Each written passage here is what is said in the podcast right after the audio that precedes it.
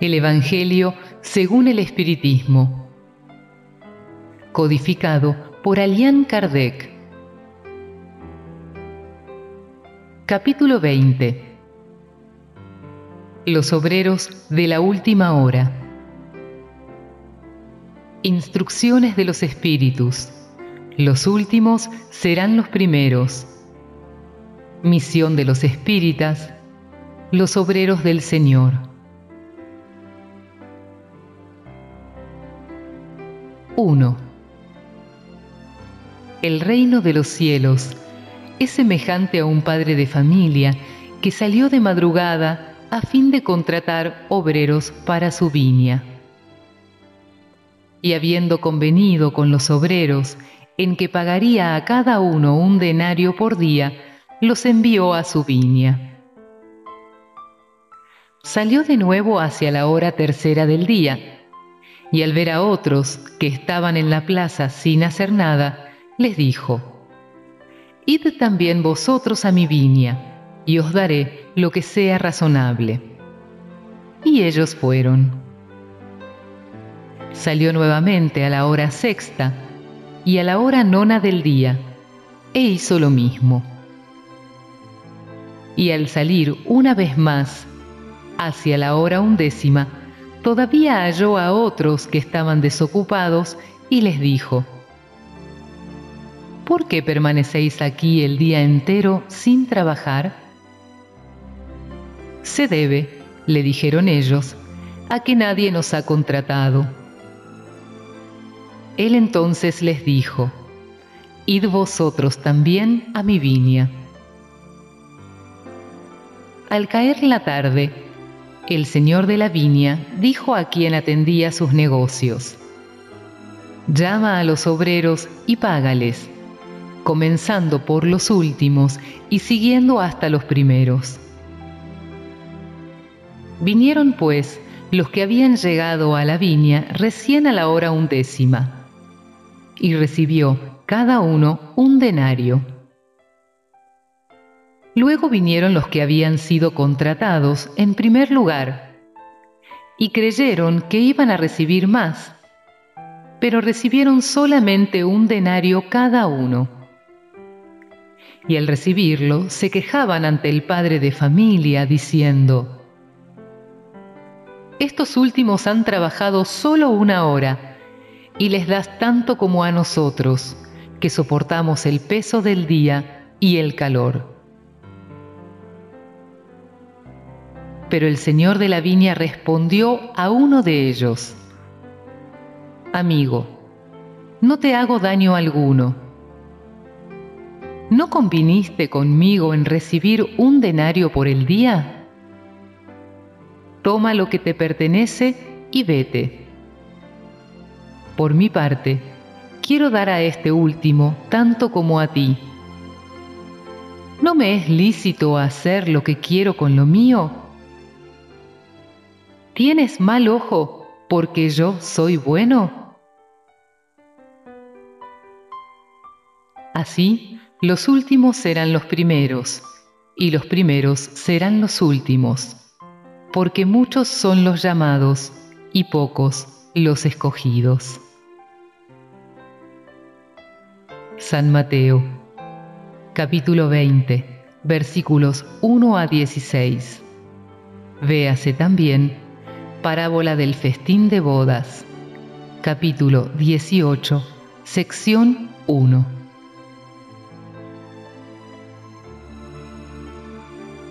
Instrucciones de los espíritus. Los últimos serán los primeros. 2.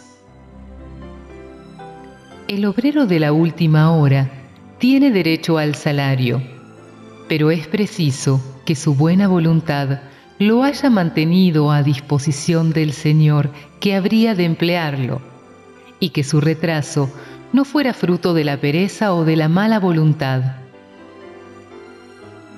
Tiene derecho al salario porque, desde el alba, esperaba con impaciencia al que finalmente lo convocaría al trabajo. Este obrero era laborioso, solo le faltaba una tarea. Por el contrario, si hubiese rechazado el trabajo a cualquier hora del día, si hubiese dicho, tengamos paciencia, el reposo me es grato. Cuando suene la última hora, será el momento de pensar en el salario de la jornada. ¿Qué necesidad tengo de tomarme molestias por un patrón al que no conozco ni estimo? Cuanto más tarde, mejor. En ese caso, amigos míos, él no habría recibido el salario del obrero, sino el de la pereza. ¿Qué diremos, pues, de aquel que, en vez de permanecer simplemente inactivo, empleó las horas destinadas al trabajo del día en cometer hechos reprensibles? que blasfemó contra Dios, derramó la sangre de sus hermanos, instaló la perturbación en las familias, causó la ruina de los hombres que confiaron en Él, abusó de la inocencia, en suma, que se deleitó con todas las ignominias de la humanidad. ¿Qué será de Él? le bastará con decir en la última hora, Señor, ¿he empleado mal mi tiempo? Contrátame hasta que concluya el día, de modo que haga algo de mi tarea, aunque sea poco, y entrégame el salario del trabajador de buena voluntad. No, no, pues el Señor le dirá, en este momento no tengo trabajo para ti. Desperdiciaste tu tiempo, olvidaste lo que habías aprendido. Ahora ya no sabes trabajar en mi viña. Empieza otra vez el aprendizaje y cuando estés mejor dispuesto, vuelve y pondré mi vasto campo a tu disposición y en él podrás trabajar a cualquier hora del día. Buenos espíritas, queridos míos, todos vosotros sois trabajadores de la última hora. Muy orgulloso sería el que dijese, comencé la tarea al despuntar el día y no la concluiré hasta el anochecer. Vosotros habéis venido cuando fuisteis convocados, más temprano o más tarde, para la encarnación, cuya cadena arrastráis. Pero han pasado siglos y siglos desde que el Señor os llamó a su viña, sin que quisierais entrar en ella. Ha llegado el momento de que recibáis el salario Emplead convenientemente la hora que os queda y nunca olvidéis que vuestra existencia, tan extensa que os parece, solo es un momento fugitivo en la inmensidad de los tiempos que componen para vosotros la eternidad.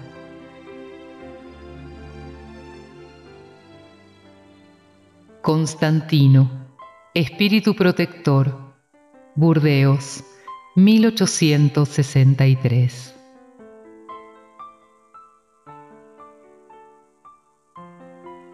Tres. Jesús apreciaba la sencillez de los símbolos. En su lenguaje vigoroso, los obreros llegados a la primera hora son los profetas.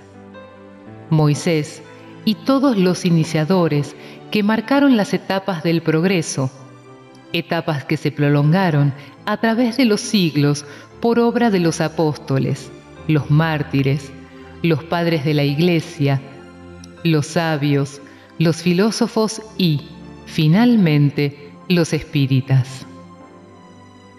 Estos, que llegaron en último término, fueron anunciados y predichos desde la aurora del advenimiento del Mesías, y recibirán la misma recompensa.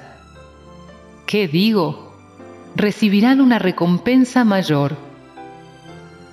Últimos en llegar, los espíritas aprovechan los trabajos intelectuales de sus antecesores, porque el hombre debe heredar del hombre y porque sus trabajos, tanto como los resultados, son colectivos. Dios bendice la solidaridad. Por otra parte, muchos de esos antecesores vuelven a vivir hoy o vivirán otra vez mañana, a fin de concluir la obra que comenzaron en el pasado. Más de un patriarca, más de un profeta, más de un discípulo de Cristo, más de un propagador de la fe cristiana, se encuentran entre ellos, aunque más esclarecidos, con más adelanto, y trabajan ya no en la base, sino en el coronamiento del edificio. Su salario será, por consiguiente, proporcional al mérito de la obra. La reencarnación, ese bello dogma, eterniza y define la filiación espiritual. El espíritu, llamado a rendir cuentas de su mandato terrenal, comprende la continuidad de la tarea interrumpida, pero siempre reiniciada. Ve, siente que ha tomado del aire el pensamiento de quienes lo precedieron.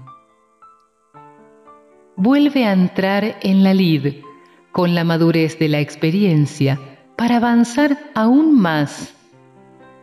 Y todos, tanto los obreros de la primera hora como los de la última, conscientes de la profunda justicia de Dios, ya no se quejan, lo adoran.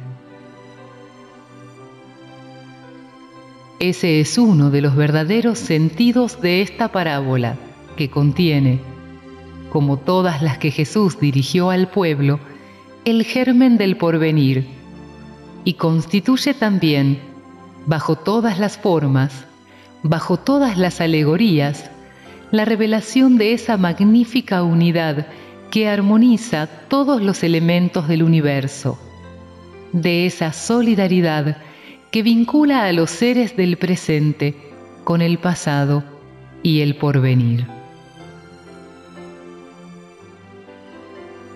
Henry Hines, París, 1863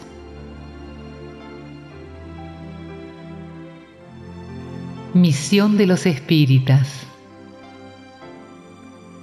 4. ¿No oís ya el rugido de la tempestad que habrá de arrasar al viejo mundo y que sepultará en la nada el conjunto de las iniquidades terrenales?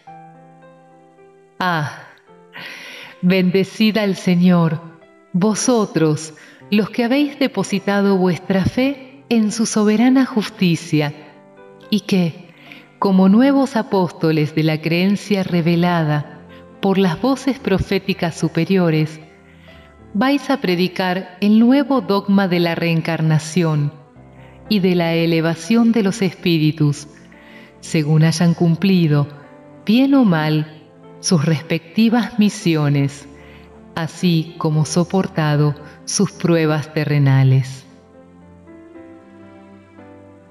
ya no temáis. Las lenguas de fuego están sobre vuestras cabezas. Auténticos adeptos del espiritismo, sois los elegidos de Dios. Id y predicad la palabra divina. Ha llegado la hora en que debéis sacrificar para su propagación vuestras costumbres, vuestro trabajo y vuestras actividades fútiles. Id y predicad. Los espíritus de lo alto están con vosotros. Por cierto, hablaréis a personas que no querrán escuchar la voz de Dios, porque esa voz las incita sin cesar a la abnegación. Predicaréis el desinterés a los avaros, la abstinencia a los disolutos, la mansedumbre a los tiranos domésticos, como también a los déspotas. Palabras perdidas, lo sé, pero ¿qué importa? Es preciso que reguéis con vuestro sudor el terreno que habréis de sembrar, porque no fructificará ni producirá más que con los esfuerzos reiterados de la asada y el arado del Evangelio. Id y predicad. Así es, vosotros, hombres de buena fe, convencidos de vuestra inferioridad en relación con los mundos diseminados en el infinito, enrolaos en la cruzada contra la injusticia y la iniquidad. Id y derribad el culto del becerro de oro, cada día más invasor. Avanzad, Dios os conduce.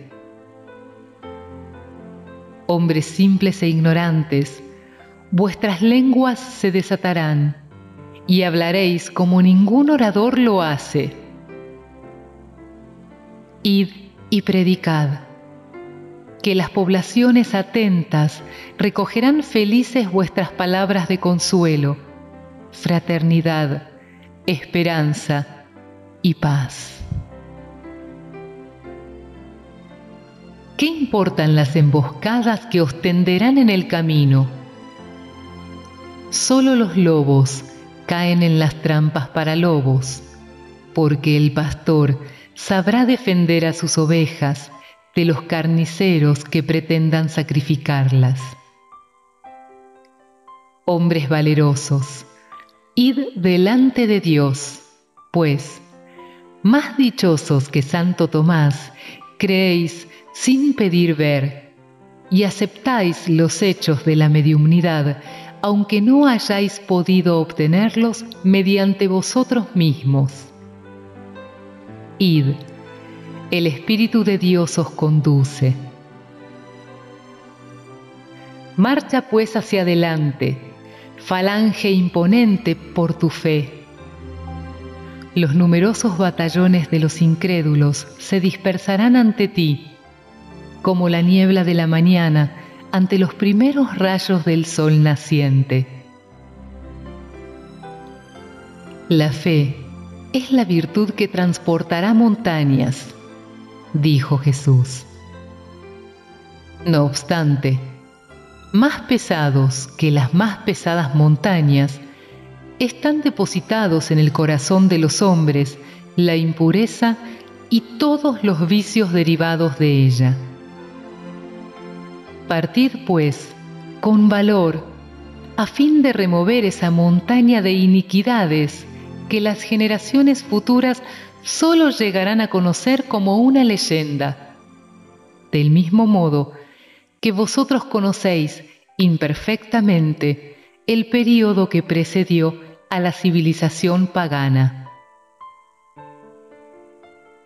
En efecto, las perturbaciones morales y filosóficas van a estallar en todos los puntos del globo se acerca la hora en que la luz divina aparecerá en los dos mundos. Id pues, llevad la palabra divina a los grandes que la desdeñarán, a los científicos que exigirán pruebas, a los pequeños y a los sencillos que la aceptarán. Porque entre los mártires del trabajo en esta expiación terrenal encontraréis el fervor y la fe. Id, pues ellos recibirán con cánticos de gratitud y alabanza a Dios el sagrado consuelo que les llevaréis, e inclinarán su frente en agradecimiento al Creador por la porción que les toca en relación con las miserias de la tierra. que vuestra falange se arme con decisión y valor. Manos a la obra. El arado está preparado y la tierra espera. Es necesario que trabajéis. Id y agradeced a Dios la gloriosa tarea que os ha confiado. No obstante, tened presente que, entre los llamados al espiritismo, muchos se han desviado. Estad atentos a vuestra ruta y tomad el camino de la verdad.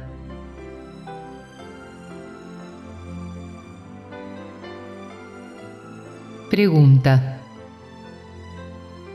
Si entre los convocados al espiritismo muchos se han desviado, ¿mediante qué señales reconoceremos a los que están en el camino del bien? Respuesta. Los reconoceréis porque enseñan y ponen en práctica los principios de la verdadera caridad. Los reconoceréis por la cantidad de afligidos a los que brindan consuelo, por su amor al prójimo, su abnegación y su desinterés personal. Los reconoceréis, en definitiva, por el triunfo de sus principios, pues Dios quiere que su ley triunfe.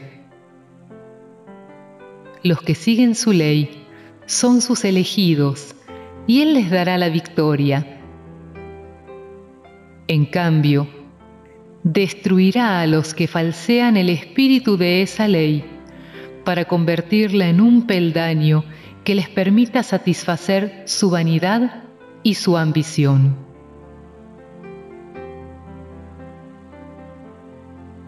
Erasto, Ángel de la Guarda del Medium, París, 1863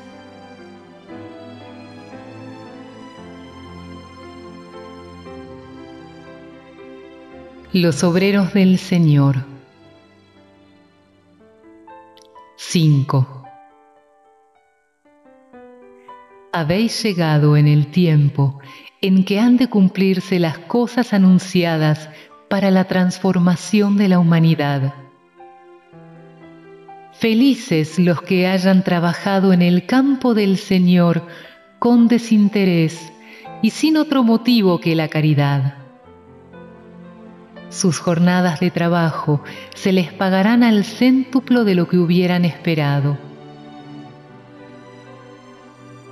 Felices los que hayan dicho a sus hermanos, Hermanos, trabajemos conjuntamente y unamos nuestros esfuerzos, a fin de que el Señor, cuando llegue, encuentre la obra concluida.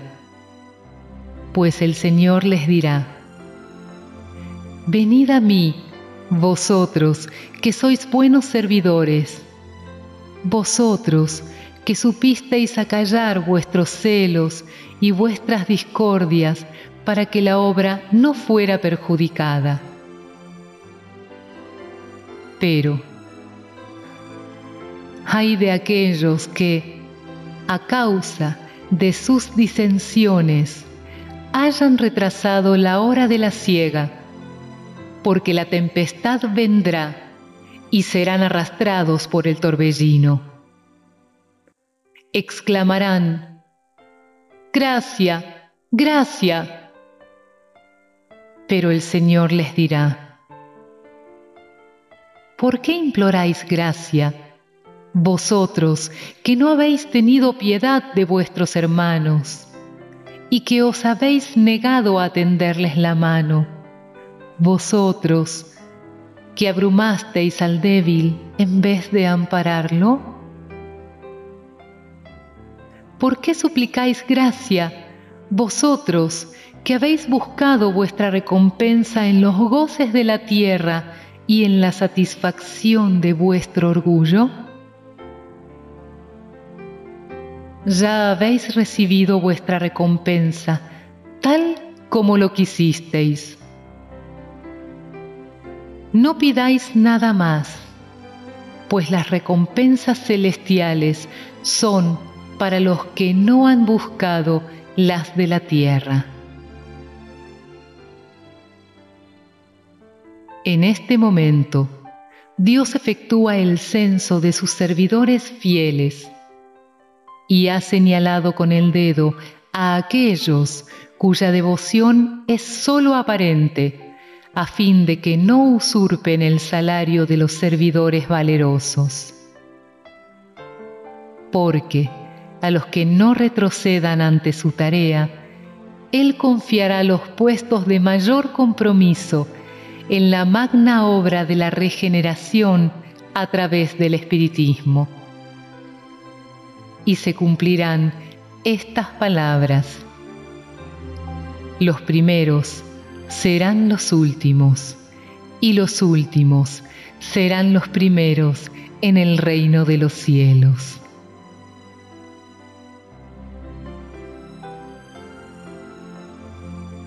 El Espíritu de Verdad París, 1862.